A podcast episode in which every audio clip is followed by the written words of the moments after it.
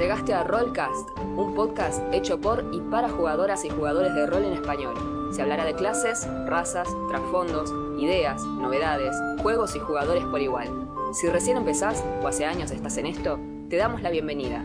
Y en las palabras de Descartes Kane, Stay a while and listen.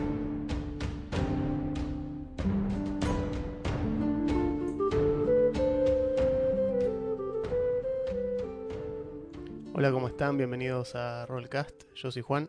Yo soy Augusto, ¿cómo va? Y hoy estamos en un episodio, bueno, primero que nada en diferido, porque la- Mm. la- las inclemencias del clima, valga la Claro. redundancia, nos han hecho grabar desde acá. No queríamos arriesgarnos a que uno de los dos se quede varado en la otra punta de la ciudad. Claro, tal cual. Así Eh. que cortamos por los años. Sí, estamos, estamos grabando en diferido, así que si lo escuchan medio raro es por eso. Eh, igual no creo que haya demasiado problema, se va, se va a entender bien, pero bueno, no, no va a tener tal vez la misma... Ya un- una vez hicimos y creo que salió bastante Sí, aceptable. ahora cambiamos un poco los, cambiamos los, los micrófonos, vos estás usando otro, eh, pero no debería, no debería representar mayor problema. Eh, hoy tenemos un episodio similar a cuando hablamos del elfo, del el enano peronista eh, Moradin. Vamos ahí. Hoy vamos a hablar de el elfo socialista Claro. Corelón Larecian, el patrono de todos los elfos, el padre de todos los elfos, el creador de los elfos. El Eh, patrón por el que se mide la elfidad. Exactamente, ¿qué tan? Es como el What will Jesus do? Los elfos se preguntan ¿qué haría Corelón? Es como que es, la, es realmente la vara de, de, de moralidad, de habilidad y de elficidad eh, para los elfos. Es que lo es, es el tipo, Sí, sí, el tipo, digamos, engloba absolutamente todo lo que, lo que representa ser un elfo. Es, es, es el elfo primordial. Y, digamos, el, el, el quintessential elf es como el, el, el ejemplar eximio de, de, de, de la raza. Es así. Y existe, o sea, y ti- tiene un, tiene un, tiene un porqué. Es porque fue el primero. Y fue el primero, inclusive antes de que los elfos se consideren elfos como raza. Ya existía Corelón. sí. En eso se parece un poquito a Moradin. Exacto. El, el enano que le había dado forma al resto de los enanos. Bueno, él también no es, no es igual la historia, pero tiene eso de que él estuvo antes que la raza que lo adora después. Exactamente. Ahora, respecto a la historia del Génesis de. No tanto de Corelón, sino, sino de los elfos. Varía. Eh, la historia de Corelón también, si se quiere, eh, ha cambiado ahora. Ha cambiado en estos últimos años con quinta edición. Modificaron el, el lore inicial. Porque Corelón se venía manteniendo en realidad bastante estándar. Era una de las deidades básicas, una de las deidades principales de las razas. eh, Y no había tenido mayores modificaciones. No, Era. desde- Desde que apareció en el suplemento ese de deidades y semidioses, Sí. allá a principios de los 80, era más o menos eso. Sí, siempre se mantuvo, se le agregaron más o menos datos, un par de cuestiones específicas, eh, cositas que faltaban, pero Corelón se mantenía aproximadamente siempre igual hasta la llegada de eh, eh, Mordekainen, Claro. eh, el libro de Mordekainen eh, Tom of Foes, ¿es? Foes, sí, Tom Sí. Foes. Mordekainen Tom of Foes, que introduce una nueva versión del lore oficial, dicho sea de paso, o sea, pasa a ser canon Claro. esta última, porque recuerden que el canon en D&D básicamente se sobrescribe eh, sobre la marcha, digamos, es como que uno puede elegir ignorar X Claro. versión, Que te guste más la versión anterior, pero obvio, pero si vos estás hablando de- del, del canon oficial, de, de- según Wizards of the Coast, en cuál es la historia de Corelón, es la que sale en quinta. Es así. Si, si vos preguntas ahora, es así. Ahora si un vecino, pero estoy jugando tercera, bueno, ok, usarás el de tercera. El otro es D&D Legends. Claro, es como un legacy, es como una, es como una versión vieja, una versión vintage de la, de la historia oficial. Como, como todo lo que había de Star Wars antes que lo comprara Disney. Bueno, Tal ya- cual. Es como No el, más. el, el Cotor, digamos, la vieja república, todo eso, que quedó, o los cómics, todos los cómics, años, décadas de cómic que desaparecieron, como Alderan, así fue como que en algún momento algún Jedi dijo, acabo de sentir un montón de páginas gritar Claro, y eh, y desaparecer en un instante. Así que sí, eh, ese viene siendo el caso. Pero bueno, ya que estamos en eso, vamos a hablar de Corelón antes. Bueno, Corelón es los títulos más conocidos de Corelón Larecian eh, No Son. Sí, Corelón Larecian son el creador de los elfos y el protector. Es un dios patrón de todos los elfos, es el creador y preservador del Telquesir, que es la, como la forma de... eh, Es como el término paraguas para todo lo que son sí, elfos de algún tipo. sí, exacto. O sea, los Eh, Drow son Telquesir, los, los, los elfos del sol, de la luna, todos son algún tipo de Telquesir. Exactamente. Corelón vivía en el reino de Arvandor, que es uno de estos reinos extraños que existían en 3.5, estaban todo, todo nombrados. Eh, y se llevaba muy bien con aquellos que matasen orcos. sí. Eh, y con aquellos que matasen servi- servidores de Lod. Eh, bendijo siempre a aquellos que ayudaban a otros y se enojaba con los que, digamos, faltaban al respeto a los muertos o que huían de sus enemigos. Era un tipo, es bastante cuadrada la, la, la, la descripción inicial de Corelón. Si vos Claro, lo lees así, vos decís, che, vete, ¿quién, quién es el facho este? Y en realidad nada que ver, o sea, eh, Corelón, Corelón pasa que tiene, tiene una cuestión...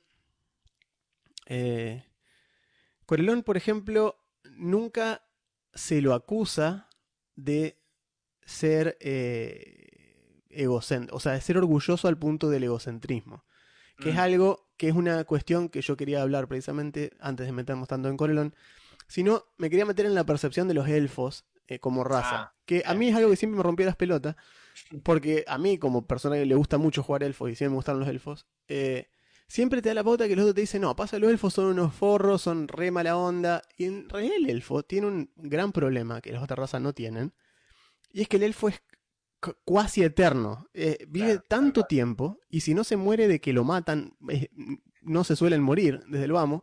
Entonces es como que son tantos años, pueden llegar a vivir siglos un elfo. Entonces como que las las vidas de los otros mortales le resultan tan insignificantes y pero no insignificantes del punto de vista El desprecio, digamos. exactamente, no es una cuestión de desprecio, es ¿por qué voy a encariñarme con este humano Claro. que se va a morir de acá 20, 30 años y yo tengo que seguir mil años más con la pérdida de este tipo, de, de- de una Claro. persona que significó algo para mí.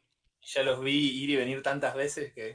Exactamente. Eh, bueno, de hecho, el, el Señor de los Anillos, cierto, tiene la analogía más, más clásica de esta, que es lo que pasa con, eh, con Eowyn eh, Claro. y Aragorn, ¿cierto? Esta cuestión de que la mina sabe perfectamente que va a eh, lo va a ver morirse antes a él, entonces prefiere sacrificar su inmortalidad y envejecer junto a un humano, eh, precisamente para que no pase esto, digamos, para que no, no le pase esa cuestión. Igual, más o menos Aragorn era medio tramposo porque en realidad no era humano humano, vivió Sí, bastante más.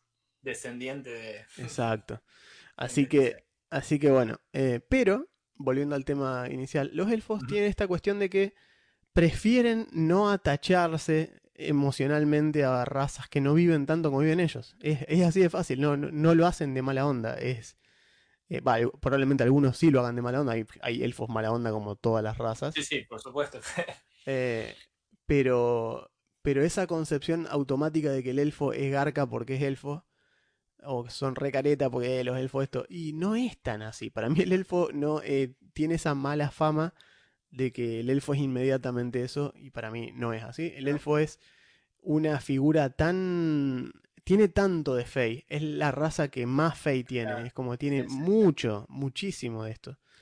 Entonces Eh. piensan distinto, piensan distinto, actúan distinto, son, son extraterrestres para los humanos, Sí. básicamente. Aparte, los elfos no solo que individualmente viven vidas larguísimas, sino y, y tienen como muy buenos recuerdos de todo lo que les pasó, sino que además los elfos, o sea, eso tal vez, hoy no vamos a hablar de los elfos en general, pero dado que estamos hablando de la bueno, pero sí, es bastante importante. suprema, sí. los elfos eh, tienen este tema de la reencarnación. Las almas de los elfos van dando vuelta, van a Arvandor, vuelven, se reencarnan y siempre tienen como recuerdo de vidas pasadas. Así que imagínate si un elfo vive mucho, un elfo que tiene así como recollection de vidas Claro, pasadas, tal cual, como tal cual. que ve las cosas con una perspectiva, es decir, te puede, un elfo te puede decir, mira, yo me acuerdo de ciudades que construimos y que eran gloriosas hace 10.000 años. O sea, vos querés que yo me ponga a pensar en cosas de la hora ya, cuando es como que es imposible para un elfo no tener la big picture todo el tiempo, digamos. Exactamente. O sea, un elfo te va a decir, un elfo probablemente sería el indicado para decirte, para decirte, he visto cosas que la gente no creería, he visto naves de ataque, ¿entendés? Claro, Prenderse fuego en el, en, el, en el hombro de Orión, vi rayos, ¿entendés?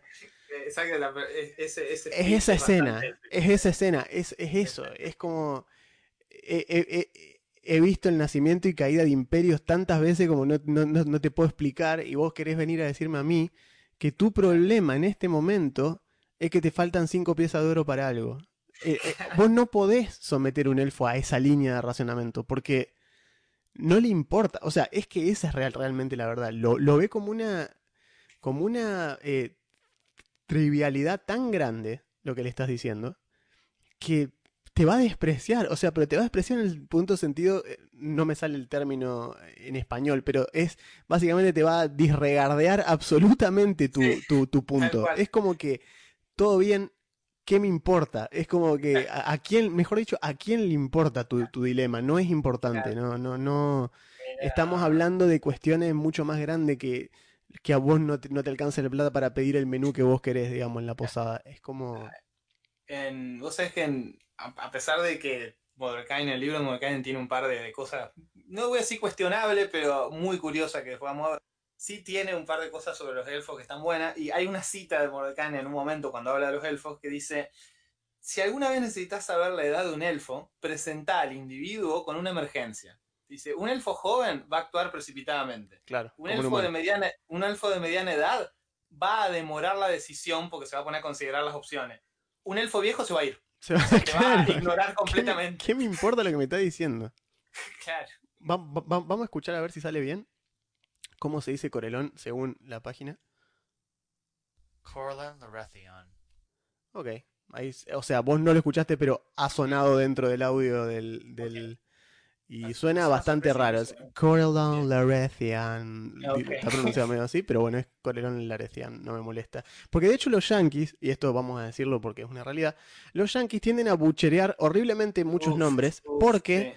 Están basados en lenguajes, en lenguas romance la mayor parte del tiempo, y no son, ellos no las saben pronunciar. No, Así, de- no, no las saben pronunciar. Entonces, por ahí ellos mismos nombran en base a nombres romanos, en- a nombres, este, a nombres italianos, españoles y demás, y después no lo pueden pronunciar porque escrito les parece simpático, pero cuando llega la hora de pronunciar lo que acaban de escribir, no lo pueden pronunciar. O Sí, lo pronuncian, o lo pronuncian con el acento yankee, que nada que ver, obviamente. Terrible, sí, sí.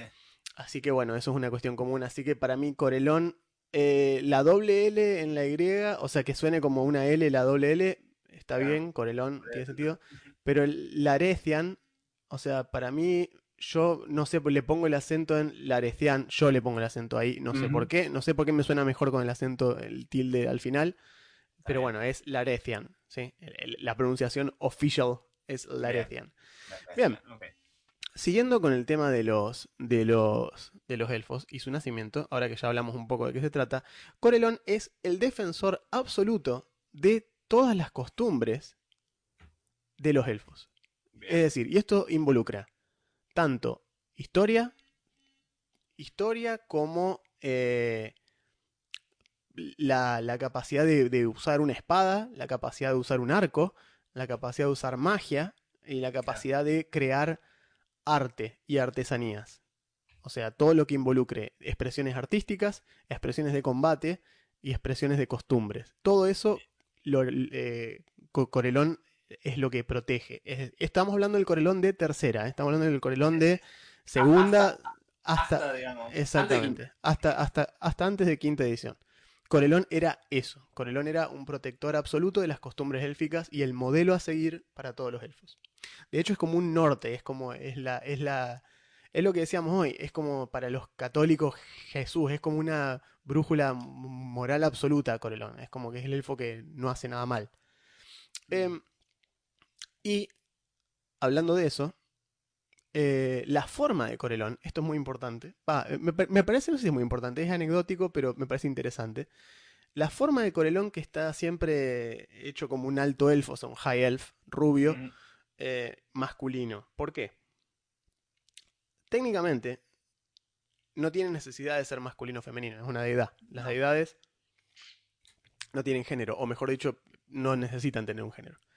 La razón por la cual Corelón acepta esta forma humana eh, perdón, masculina, es porque su mujer, es Mm. decir, eh, la que la otrora llamada, este, eh, claro, que es su, su mujer, era, tenía forma femenina. Entonces, Corelón, o sea, como que ella ya tenía esa forma eh, elegida, ¿sí? Eh, entonces lo que hace Corelón es para dar una sensación de balance y de representación para todos los sexos, él toma la forma masculina y ya. Eh, así es como Corelón queda con esa forma, porque sí. No, en realidad no había un motivo real. Estamos hablando de finales de los 70, principios de los 80. D&D siempre fue bastante progresista con algunas cosas, pero bueno, esto quedaba mejor así. Es fantasía medieval. Nunca se ha caracterizado por ser particularmente eh, diversificante, al menos al principio. Acá las armaduras seguían siendo bikinis para las mujeres, así que no pidamos demasiado. Pero Corelón, como decía, eh, tiene esta cuestión de los elfos de que parece ser arrogante, pero sin embargo Corelón es una, una deidad que tiene una infinita capacidad de aprender de los otros y de actuar en base a las necesidades de otros, incluyendo los mortales, a los cuales ha ayudado a descubrir nuevas formas de información, métodos y hasta escuelas de filosofía para las razas mortales. Eh, Corelón, bueno, ni hablar, ya lo hemos dicho, por en base a las cosas que defiende, era un eh, agraciado espadachín y un mago muy poderoso. Son muy graciosos los niveles de personaje que tenían segunda. Sí, hoy, hoy justo lo mencionábamos en, en uno de los grupos de, de rol que Corelón es guerrero 36, mago 35, bardo 29 y clérigo 25. Esos son los Claro. niveles efectivos de del avatar de Corelón en segunda edición. Es decir, Flojito, flojito como clérigo, solo 25. segunda edición tenía esa cuestión eh, de, de que en la que sí en ese momento se alentaba mucho más a que el DM se enfrente a los jugadores.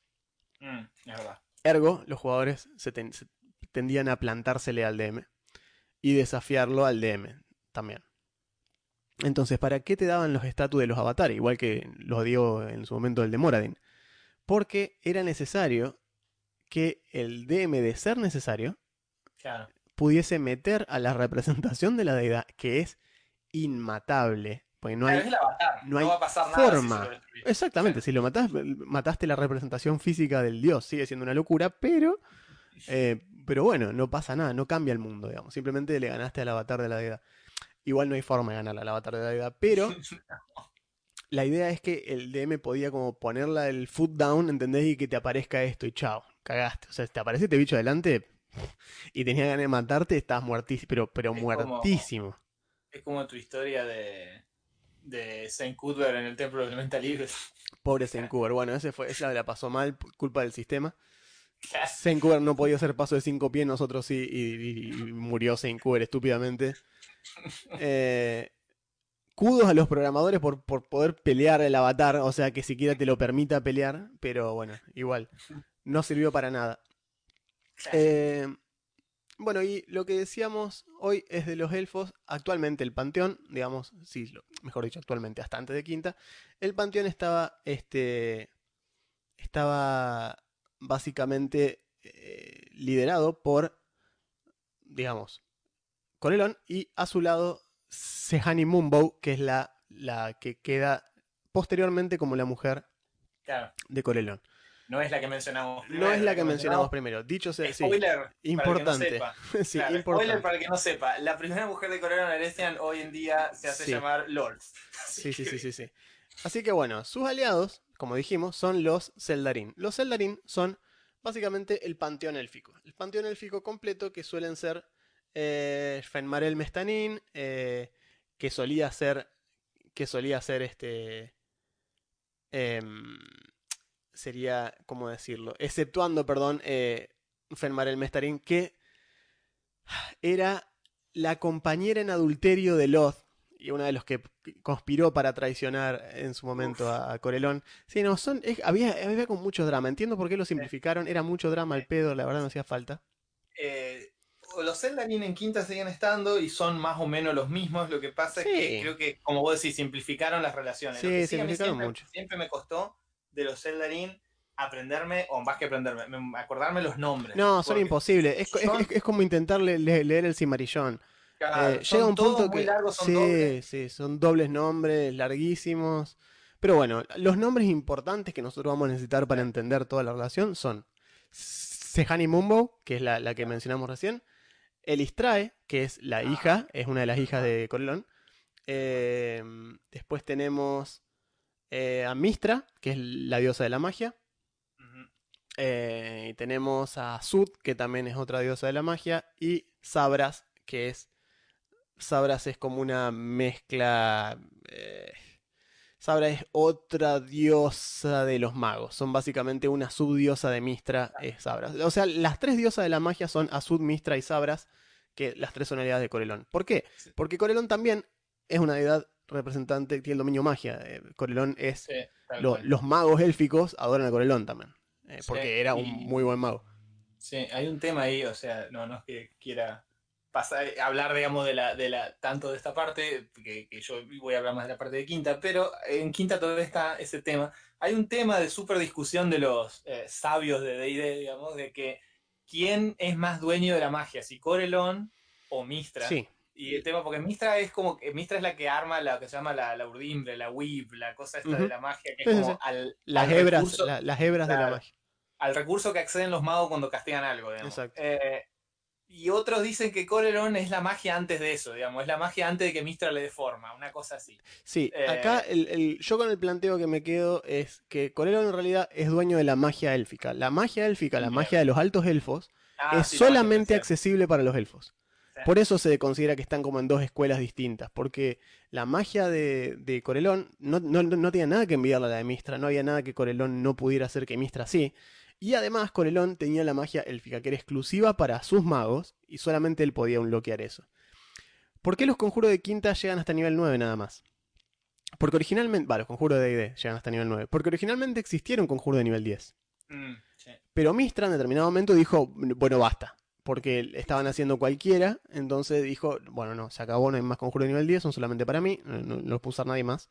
Y lo que se puede llegar a estipular es que Corelon, si quisiera, puede darle a, a un seguidor de él el acceso a conjuros de ese nivel de magia porque escapan a los designios de Mistra. Mistra no puede hacer nada si Corelon decide que uno de sus usuarios llegue a un conjuro de nivel 10. Porque Claro. sí, son, estamos hablando de conjuros que producen eventos cataclísmicos. O sea, eh, Claro, claro. imagínense si nivel 9 lluvia de meteoro, digamos, directamente. Bueno, eh, estamos hablando de, ¿entendés? Destruir una luna con un conjuro. es- estamos hablando de ese nivel de conjuros. Cosas que realmente cambiarían eh, la geografía de un planeta directamente. Es muy, complicado. Por eso tiene sentido que se hayan limitado. Sobre todo cuando más y más mortales pudieron empezar a castear, que era un problema. Eh, bien. Entonces, ¿qué pasó con el nacimiento de los elfos en las ediciones anteriores? Bueno, cuando se hace la repartija inicial de tierras, eh, a todas las deidades, ¿cierto? Eh, estamos hablando de, recién de las, las- los, los amigos básicamente de Corelón, y si queremos decirlo dentro de lo que son las, las eh, deidades de Faerun, Corelón se lleva bien con todos los panteones buenos, es decir, Moradin, en fin, todas las, las, las, digamos, todo el panteón enano, Gnomo, Halfling y algunos de los humanos. Eh, se lleva bien con todos, no tiene problema con ninguno, no, no está enemistado con casi nadie. Del panteón de Faerun, ¿sí? Estamos hablando del panteón faeruniano específicamente. Es- se lleva bien con los líderes de los panteones, no necesariamente con Claro. todas las subdeidades, pero con los líderes no hay ningún problema. Se lleva bien con todos. Eh, bien, pero volviendo a la creación, cuando se hace la repartija de las tierras, básicamente, los dioses hacen como esta suerte de sorteo de lotes, ¿sí? Entonces le dicen, bueno, a vos Moradin te quedan las montañas, a vos, a los, a los halfling y a los humanos les quedan las planicies, a los elfos le quedan los bosques. Y como eran tan jodones, los- porque eran como, eh, eran, tenían un canal de, de bromas en YouTube los dioses en ese momento, Me encanta eso, la peor deciden, idea. sí, sí, sí, sí, deciden agarrar y al pobre Grumsh, Grumsh es, el- la, es la- es el- la cabeza de las deidades orcas, de, las- de los semi-orcos y orcos, eh, deciden agarrar y no darle nada. una jodida. No le dan nada. Cuando terminan de sortear, Grumsh dice, che, ¿y, y- y mi lote? Ah, uh, nos olvidamos. Bueno, ¿qué eh, bueno, desolvídense. No, ya está todo repartido, loco. Lamentablemente eh, no quedó nada. Y, y pretenden que ahí quede la conversación. Obviamente no sucede. Grumsh se siente burlado, ¿sí? se siente burlado absolutamente. y empieza a crear, digamos, este, una cuestión eh, de enemistad inmediata con todos los otros. La cuestión es que esto hace que Corelón diga, bueno, está bien, eh, vamos a charlarlo, que, no que esto no quede así. Y, digamos, hacen una suerte de junta para poder hablar esta cuestión mejor. Ahí es cuando entra en juego eh, que es la, Claro, eh, la mujer de, eh, de, De Corelon. de Corelon. Otra elfa, ¿sí? Una elfa, una alta elfa igual que él, digamos, una de esta- uno de, de, los- de los Inestrade originales. Bien. ¿Qué hace la mujer? Cansada de que, de que Corelón sea la imagen a seguir para todos los elfos, ella decide que quiere, que quiere tener la misma cuota de participación y que quiere destronarlo y quedar ella como la líder de los, de los Sindarin. Y complota en, en Complota- silencio por la espalda, cosas que después, digamos, se llevaría haciéndolo, que es todo de tejer esa red de engaños. Complota con Grumsh. Complota con Grumsh. Eh, ¿Y qué hace con esto? Bueno, lo que hace, lo que hace Grumsh es básicamente agarrar y decirle a Grumsh que lo ataque en la próxima junta que van a tener. A sabiendas. ¿Y qué hace al respecto? Bueno, le encanta eh, el, el, digamos, la funda de su espada para que no la pueda desenfundar. Para que Corelón no pueda desenfundar la espada. A todo esto, Sehani Mumbo, que es la otra deidad de la que hablábamos hace un rato, que es la, diosa de la luna, tienen todas, la mayoría de las diosas mujeres de los elfos tienen que ver con la luna, están muy, muy asociadas a la luna. Eh, sabe que está pasando esto, lo sospecha, y lo que hace es desencanta la espada eh, en el momento que detecta la traición esta, y bueno, ahí es cuando Corelón saca, puede sacar la espada y le corta el ojo, le saca un ojo a Grumsh, que es, eh, Claro. eh, Grumsh tiene un solo ojo gracias a este Grumsh. enfrentamiento. Por haber tuerto a partir de entonces. pero- No sin antes Grumsh haberle pegado a Corelón, porque lo llega a impactar antes de que Corelón pueda defenderse. De esa sangre que se derrama en ese momento, nacen los elfos. Mm, Y todos los elfos, de ese momento en adelante, son parte viva de Corelón. ¿Sí? Entonces, todos los elfos tienen básicamente un residuo del código genético de Corelón. Son todos parte de él. Em, muy similar a lo que decían de los espartanos que plantaban, que eran semillas plantadas por Ares en, la tierra, digamos. Por eso los elfos son un vivo reflejo de Corelón y lo respetan como lo respetan, porque en realidad son mi- micropartes de él, básicamente. Son como pequeños fragmentos del dios que viven. Eh, entonces eso hace que ellos tengan esta cuestión de pertenencia y de orgullo tan fuerte que las otras razas por ahí no entienden. Es porque ellos se sienten muy conectados a su deidad. Em, así que bueno, no, no contento con esto, porque esto ter- terminamos que, o sea, convengamos que esto no es la primera vez que lo traicionan, Lode intenta traicionar una segunda vez. Sí. A todo esto ya para esta altura medio que Corelón la manda a la mierda, eh, eh, medio que la, la, la- la raja, pero no, si- no del todo, no la destierra absolutamente. Hay una segunda parte que se llama la Guerra del Zeldarín, en donde Arashni trata de matarlo de vuelta, porque no conforme, la primera falló, la segunda vamos a ver qué pasa. Entonces lo que hace es convence al panteón de los trasgos, de los osgos, de los kobolds y otras deidades menores, y básicamente los pone en guerra contra los Eldarín. Ella esperaba que este ejército pierda, intencionalmente. Los mandó a morir contra Corelón. ¿Sí? El plan real era que Arashni, eh, y, o sea, ella y su hijo, de los dos hijos que tuvieron, tuvieron dos. Uno, uno ya lo mencionamos, que es Elistrae, que es la, la- la hija buena. Y después tuvo a eh, claro, que es el hijo malo. Básicamente, Claro, un eh, hijo eh, bueno, un hijo malo. Eh, no, hoy en día, mejor dicho, hoy en día, en el presente, eh, una de las divinidades principales de los Drow, digamos, el dios de los secretos, de, de la los traición engaños y la traición, sí, exactamente. Tal cual. Así que imagínense que a todo esto Corelón no sospechaba de su hijo. De la mujer sí, porque ya lo había querido matar una vez, pero de los hijos no. Entonces lo que hace Varón, que era como el favorito de su madre, a diferencia de Listrade, que era el favorito del padre, eh, todo, todo muy entre Electra y, y Edipo, toda la cuestión Sí, esta, sí, pero bueno, sí, es lo sí. que hay. Le da otra vez, adivinen qué, otra funda de espada encantada.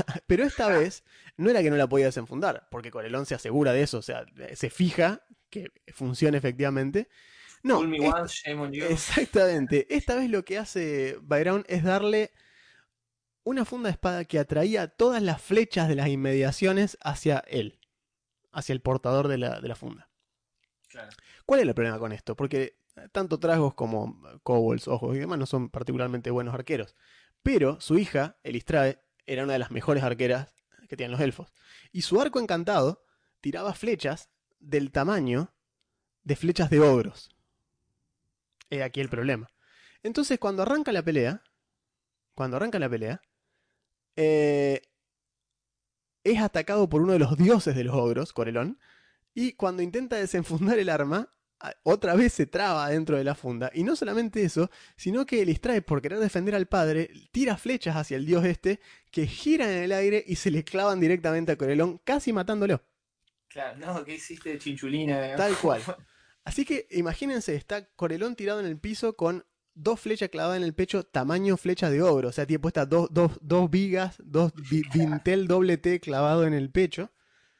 Entonces, ¿qué es lo que pasa ahí? Bueno, Arashne intenta envenenarlo porque, porque, porque a, a, a lo Rasputín, que se muere este hijo de puta. ¿Para qué vamos a hacer la cosa media? Y aparece nuevamente Sehani Mumbo, la diosa de la luna, que le crea, escuchen esto porque esto, esto es muy gracioso, se fusiona con Aerdrifa Eña y Hanali Selanil, que son dos deidades élficas adicionales de la luna, y entre las tres generan un- un- una suerte de mega elfo.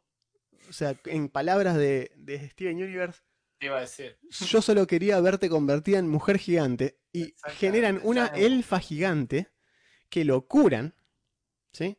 Y de ahí en más ponen en juicio a Arashni y Baerun, obviamente, los encuentran culpables de acá a la conchinchilla y los exilian inevitable e inexorablemente de los Sendarin y del reino de eh, Corelón como tal.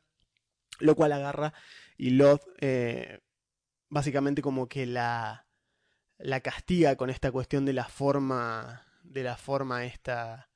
eh, hay varias teorías al respecto. Algunos dicen que fue una- un castigo de Corelón, la forma araña. Otros dicen que simplemente le ganó a la- a la- al, al- al dueño de ese círculo del infierno, que era una araña, y ella Claro. tomó la forma, porque es lo que hace el círculo del infierno cuando vos te convertís en, en su jefe, como ya lo, lo- lo hablamos, eh, pasás Sí. a tomar una forma única y te convertís en tu propio, tu propio jefe, literalmente. Es como que te aparece, te dice, ¿querés ser tu propio jefe?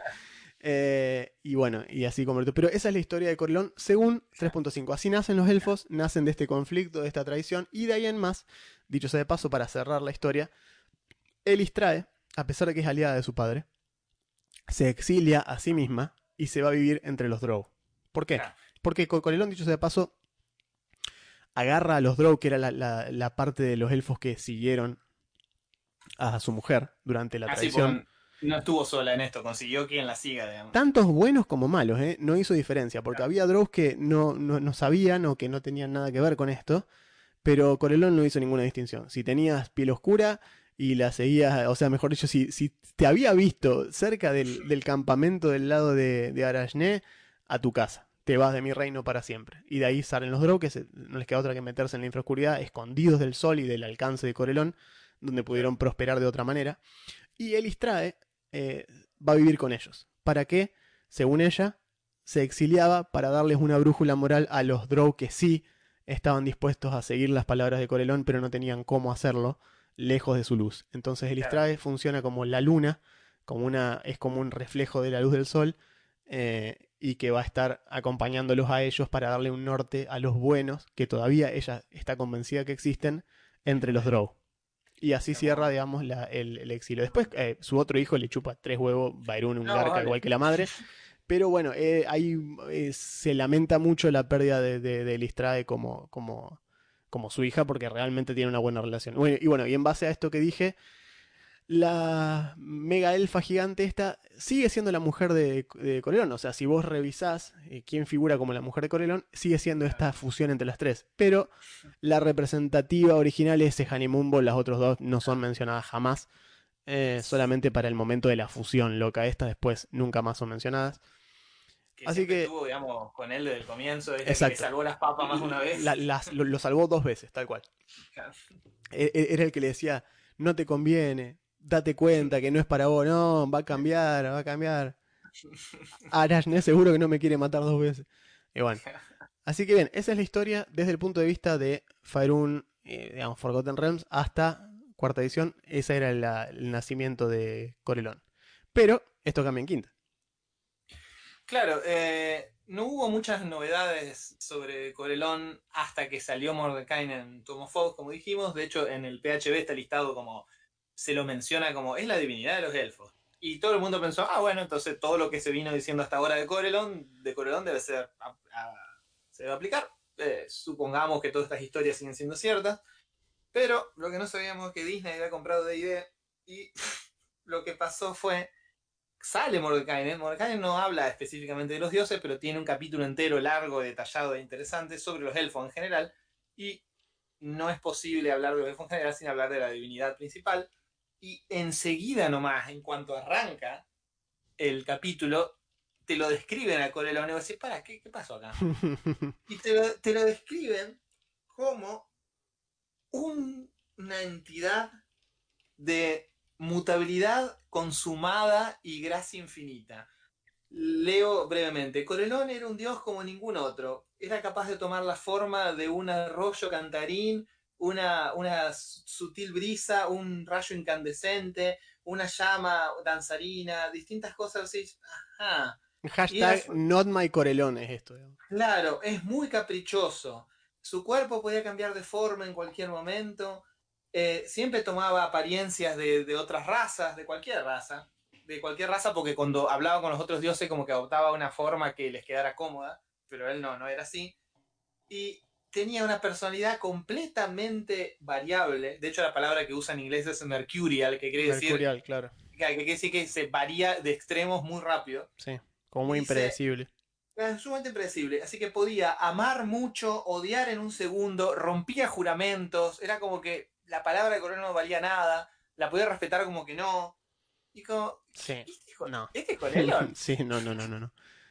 Nope. Bueno, ok. Entonces, de ahí, de ahí parte. No Sí. existían, no existían los, a diferencia de la historia anterior, eh, no existían los Eldarin. Eh, aquí estaba solo Corelón y los otros dioses. Eh, se pelea con Grunge. No está la historia de la divertida bromita. Simplemente, simplemente se pelean porque Grunge no le tenía paciencia al tipo de las mil voces cambiantes y que un día te decía una cosa y el otro día te decía otra. Era un tipo práctico y realista. Sí, aparte, no, a- aparte, si mal no tengo entendido, tanto Grumps como Corelón en la, en, la, en la cosmología nueva simplemente existían. ¿Por qué? Porque existían, están Ah, ahí. sí, sí. Desde, la, sí. desde el principio de los tiempos, ahí están. Son, son inmanentes a todo lo demás. Estaban ahí y listo. Sí.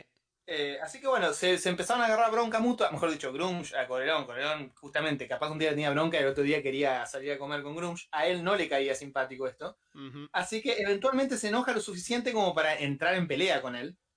Y ahí está la parte en la que otra vez se hieren mutuamente. Corelón le termina, termina dejando tuerto a, a Grunge, eso sigue estando. Sí. Y también de las gotas de sangre que de la herida que le profiere eh, Grunge a Corelón, nacen los elfos. Ujú. Esos elfos originales, el libro les dice Primal Elves, como los elfos primigenios, tenían casi tanto poder como Corelón, o tenían una gran dosis de poder de- como Corelón, y también tenían esta característica de ser súper mutables, cambiables y ser seres de cambio total. Ser Eran re- muy, muy, muy fake. Re sentido. Claro. Y eran como, bueno, Corelón descubre que son como espejos del mismo y todo está bien. Eh, él coloniza o se queda con este reino de Arba- Arvandor, que es el, el hogar ancestral de, Sí. de los elfos, donde, donde está Corelón y donde todos los elfos algún día quieren volver. La sede de Eh. los Sindarin, digamos. Claro, exactamente. Y esos elfos originales, estos elfos primigenios originales pasan a ser los Eldarin, digamos. Los primerísimos elfos, que eran muy poderosos porque eran como reflejo de Corelon, son los Eldarin. Exacto. Eh, de- lo que pasa es que uno de estos, uno de estos, más poderoso que el resto, Oh, este, no. Para nada no suena de ningún lado, eh, justamente agarra esta especie de...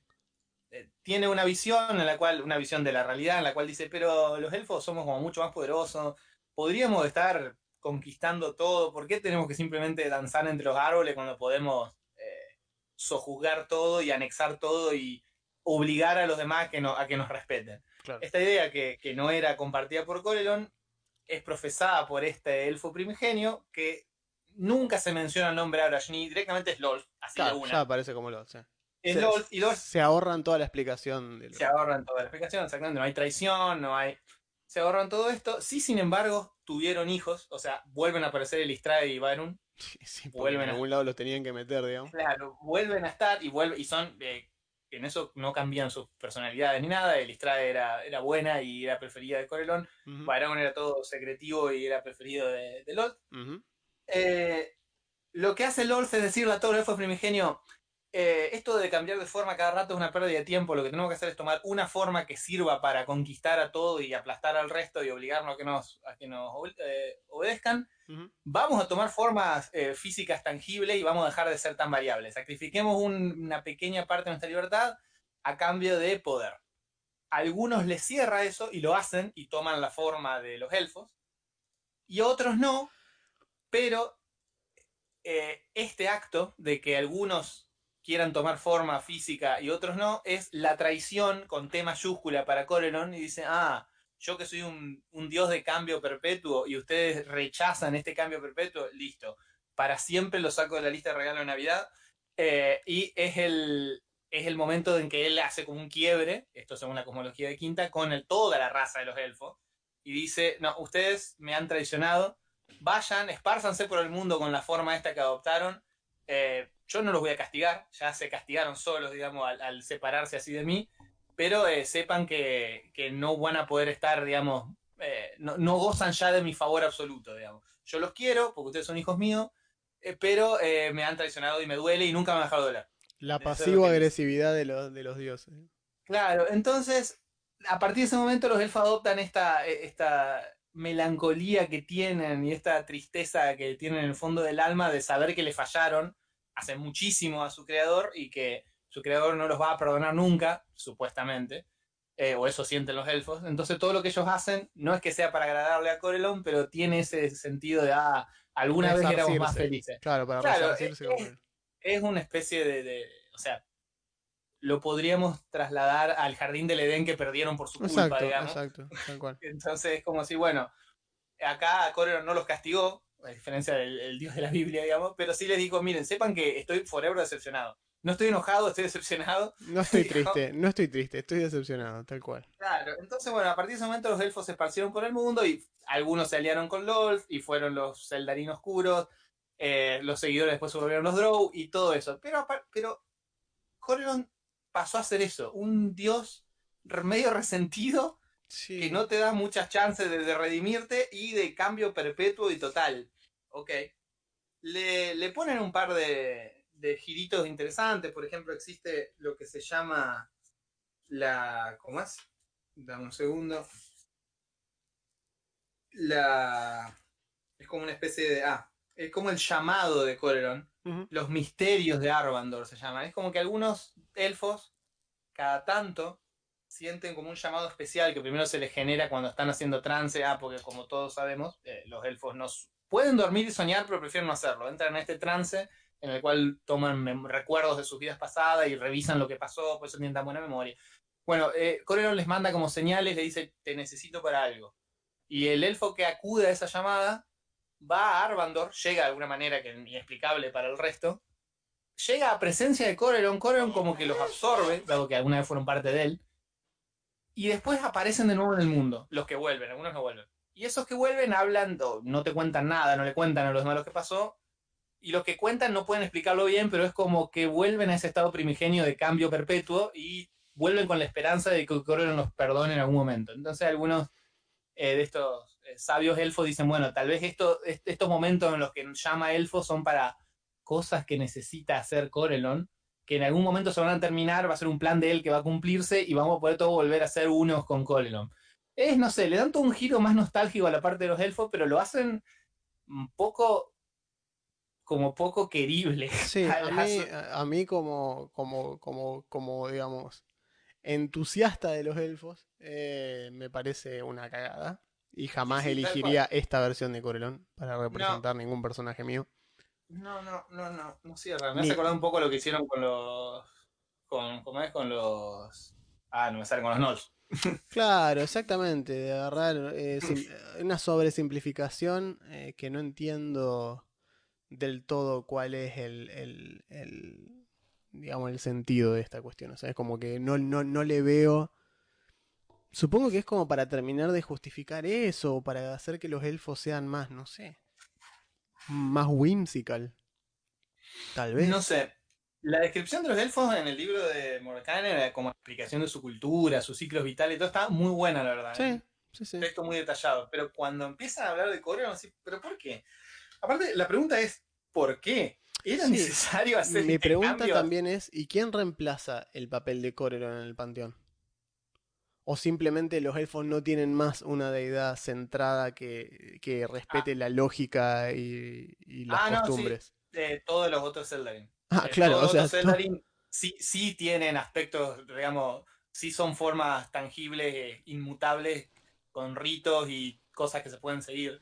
Pero Corelon mismo, el origen de todo el panteón, es como inescrutable y cambiante, no sé, una cosa así. mirá Los vos. otros Zeldarin siguen más o menos iguales, de hecho.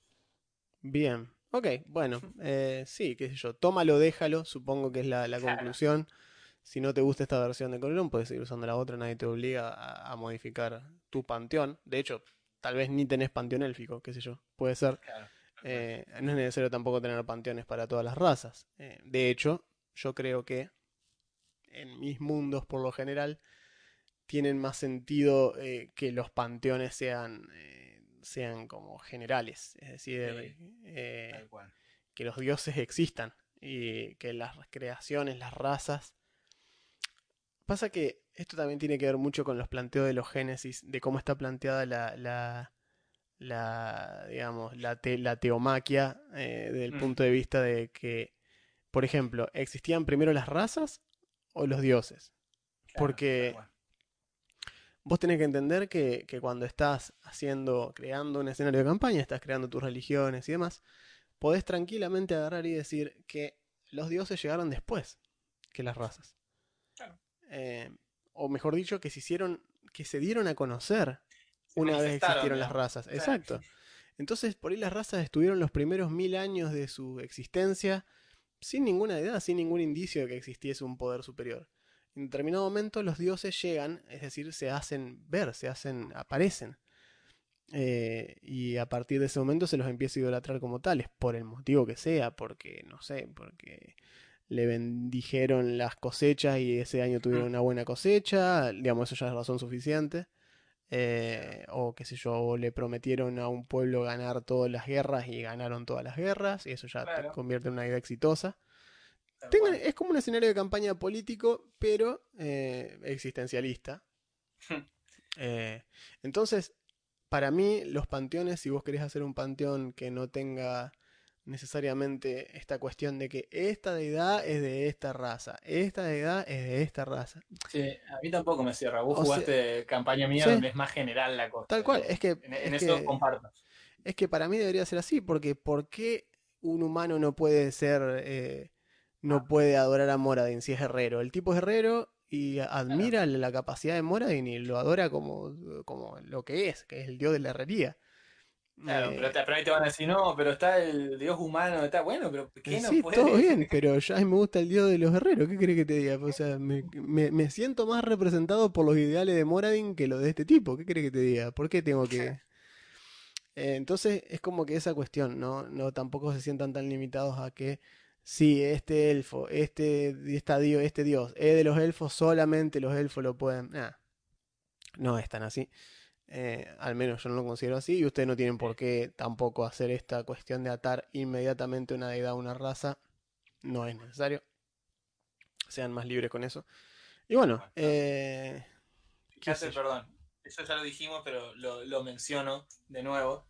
Eh, una vez más tenemos los dos extremos, estilo el modelo, eh, el modelo Forgotten Realms, que sería este, y en el otro extremo está el modelo Everron, ponerle donde hay cultos y son diversos. Algunos tienen más adeptos de una raza que de otro, bueno, sí, pero no están limitados por las razas. Así que Sí, la solución, como- la solución de Everron es hacer dos panteones enfrentados. Tiene claro, eh, las huestes soberanas, la Sovereign Host, y los Dark Six, que son Ah, dos sí. panteones enfrentados. Son seis dioses malos y Sí. nu- nueve deidades buenas. Me encanta porque siempre que escucho Dark Six no puedo dejar de pensar en los En Sinister Six. Spider-Man, sí, ni enemigos de hablar, Spider-Man, ni hablar.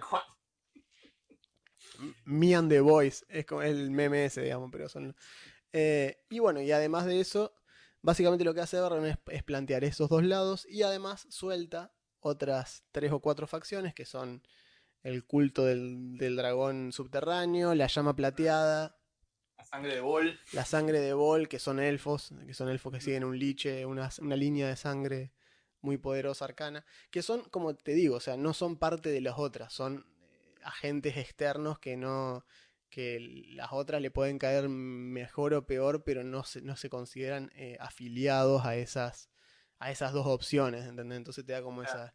Que me parece bien, porque, por ejemplo, si vos querés una, una deidad específica así tipo racial o fanática, tenés la llama plateada, que son como exorcistas eh, Claro. Extremistas, que los hacen une, Hacen cosas hacen casas, claro, eh, han, han exterminado a todos los hombres lobos, por ejemplo, que quedaban, o, o- y que por eso actualmente, en la actualidad en Everron, tienen problema con los shifter, como que lo- lo- Claro. lo- los miran con recelo a los shifter, como diciendo, ¿por qué estamos dejando que estos bichos, que son básicamente semi-hombre lobo, estén dando vuelta por la vida? Eh, después tenés la sangre de Vol, que son la mayoría son elfos, este, elfos o gente que tenía algo que ver con Vol, que es una sacerdotisa eh, de una línea de sangre específica de Arenial, que también tenía esta cuestión como de la inmortalidad y pasó a ser un liche. Eh, en fin, existen estas facciones que no son específicas a la raza y te da un par de opciones, como si querés ser un fanático religioso de tu raza o un supremacista élfico. Ok, acá tenés, tenés esta, esta deidad tan re loco, pero son eso. Eh, que está bien, está bueno que sea así. Y no es un culto popular, no es que te podés meter en cualquier lado, ¿entendés? Y te encontrás una. Te encontrás una cosita, viste, así. Ah, mirá un templito de la sangre de Bol. No, tan recontra mil escondido, tenés que rastrearlo, están subterráneamente porque es ilegal. Entonces. Pero los cultos, sin embargo, de los Sinister, de los, de los Sinister Six, de los Dark Six y de las huestes soberanas son cultos populares y podés encontrar Claro. iglesias en casi todas las ciudades grandes. Obviamente de los Dark Six más escondidas en algunos territorios, más abiertas en otros, eh, pero son mal que mal normales y no hacen distinción de raza, por lo general. Claro, en eso se siente más, más universal, más decíamos, como cada uno puede seguir los dioses por una miríada de razones, pero la raza no es una de ellas, digamos. O sí, pero no necesariamente. Y aparte en Everno existe un gran punto aparte que es que puede ser ateo. Ah, sí, sí. Como charlamos, tuvimos la, la- la- el orgullo, el honor de charlar con Keith Baker, es así. Claro, porque no hay pruebas de la existencia de los dioses. No, no, no andan caminando como andan por Faerun, digamos. Exactamente. Y esta cuestión, habla, metiéndonos un poco en teología, pero es un aspecto interesante. eh, hay un concepto en religión, en, en teología, que se llama Mm. la pesa, el, el peso de la prueba. ¿sí? Es Ah. the, the burden of proof. ¿sí? Es decir, es como eh, burden desde el punto de vista el peso que uno tiene que llevar encima al querer demostrar la veracidad o falsedad de algo. En este caso, los que deberían cargar con el peso de la prueba son los creyentes, Claro. no los no creyentes. ¿Por qué? Porque científicamente demostrar la no existencia de algo es n veces más complejo que demostrar la existencia.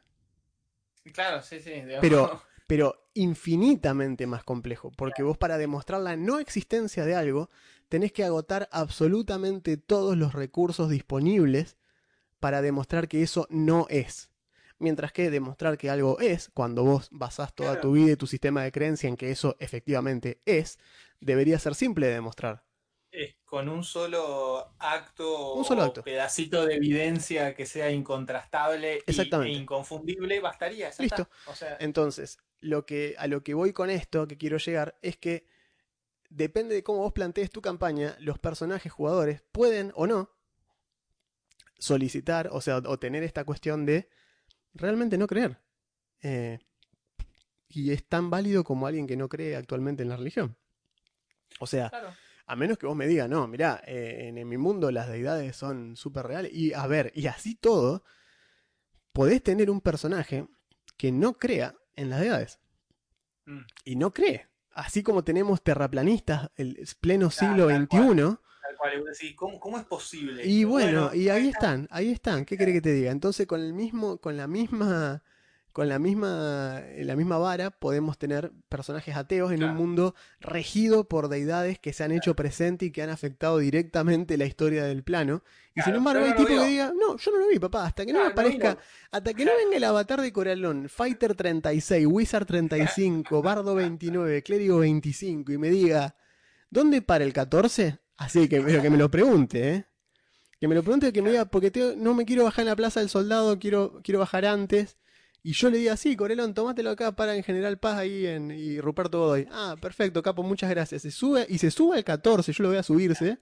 Y que, Que 100% seguro que no sea una ilusión. Exactamente, que la tarjeta sube de él, diga Corelón Lorestiana ahí atrás, ahí, ahí yo te creo que las ideas son reales. Y pueden tener un personaje así, no tiene nada de malo. Es más, puede ser, no sé, un mago. Yo haría un mago que sea estrictamente lógico y que diga, no, los dioses no existen. La única manifestación sobrenatural que existe es lo que yo hago, que es magia, y existe porque son... los- Es de lo, está, lo que, de lo que está Claro. compuesto el universo. Lo que hacen los clérigos es otro tipo de magia. Es no, otro no- tipo de magia, viene de algún lado, hay que estudiarlo, pero Tal eso no cual. significa que haya unos tipitos mágicos que hagan cosas especiales que yo Claro. nunca los vi. Exactamente. Son, co- ¿Qué son los enanitos de la RAM que manejaban la computadora que te explicaban en la escuela?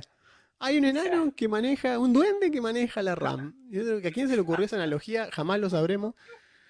Probablemente una deidad ñómica de hinchar las pelotas. Su panteón era el panteón de hinchar los huevos y hizo eso. Bueno, Bien, esto ha sido todo, creo, por el, por el episodio de hoy sobre Corelón. Un nuevo, nueva entrega del Lordcast. así es. Eh, la semana que viene nos toca challenge rating. Así que veremos, veremos con. 8, tenemos elegir. Sí, ya, ya, ya está entrando en, en niveles, en niveles peligrosos de challenge rating. Ya tuvimos los Mind Flayers, que son bastante jodidos. Eh, de- solo queda subir. Eh, Claro, así que vamos a, a empezar a poner cosas progresivamente más jodidas. Bien, recuerden que si nos están escuchando en YouTube estamos en Spotify y viceversa. Es, dejen comentarios que los leemos y los contestamos dentro de lo posible. Sí. Y nada, recomienden nos, NES a un amigo o a una amiga o a una amiga. Díganle, che, a vos que te gusta D&D, escuchá estos pibes que hablan, que empiezan a hablar de una cosa y se van a cualquier otro lado a mi- en determinado momento. Eh, Eh, ah, y si tienen algún, por ejemplo, no sé, ustedes son súper fan de Garg Bittergold, el dios de los gnomos, hagan un episodio de Bittergold, bueno, venga. claro, o sea, de una, de una. Si tienen algo específico, sea para Lordcast o algo así, pues los otros como que, bueno, el tema de los builds y los challenge rating vamos cubriendo eh, una cuestión numérica. Pero Lordcast es el formato más libre que tenemos desde el punto de vista de que elegimos un tema cualquiera, puede ser cualquiera, no es que seguimos un lineamiento. No. Así que acá tranquilamente pueden aportar y decir, che, ¿por qué no hablan de tal cosa? Hablen del Shadowfell, por ejemplo. Bueno, hablamos ejemplo. Shadowfell. Eh, Sí. Algo así. mismo- sí, y lo mismo se extendería a nuestro formato D&D Essentials, si Ah, quieren sí, que también. hablemos de algo de reglas o algo así. Tal cual. Tal cual, tal cual. O de formatos, Sí, Adventurers o League. de, o de cómo Eh, hacer cosas de, de la parte de M del asunto también. Ah, también eso, sí. Si se preguntan cómo, cómo construir un poblado, un escenario de campaña, ese tipo de cuestiones, también podemos hablar. Así que bueno, nada, suscríbanse si no están suscriptos a YouTube. ¿Por qué? Porque me gusta ver que el numerito se suba. Claro. No, no hay ningún otro motivo, es ese. Es ese nada más. Eh, así, aparte que me enteré como que, no sé, como 93,4% de la gente que, que mira o escucha las cosas no están suscriptos. ¿Qué les cuesta, loco, apretar el fucking botón eh, y ya suscribirse y listo? Bien, esto ha sido todo por hoy. Mi nombre es Juan Soy Augusto. y esto fue Rollcast.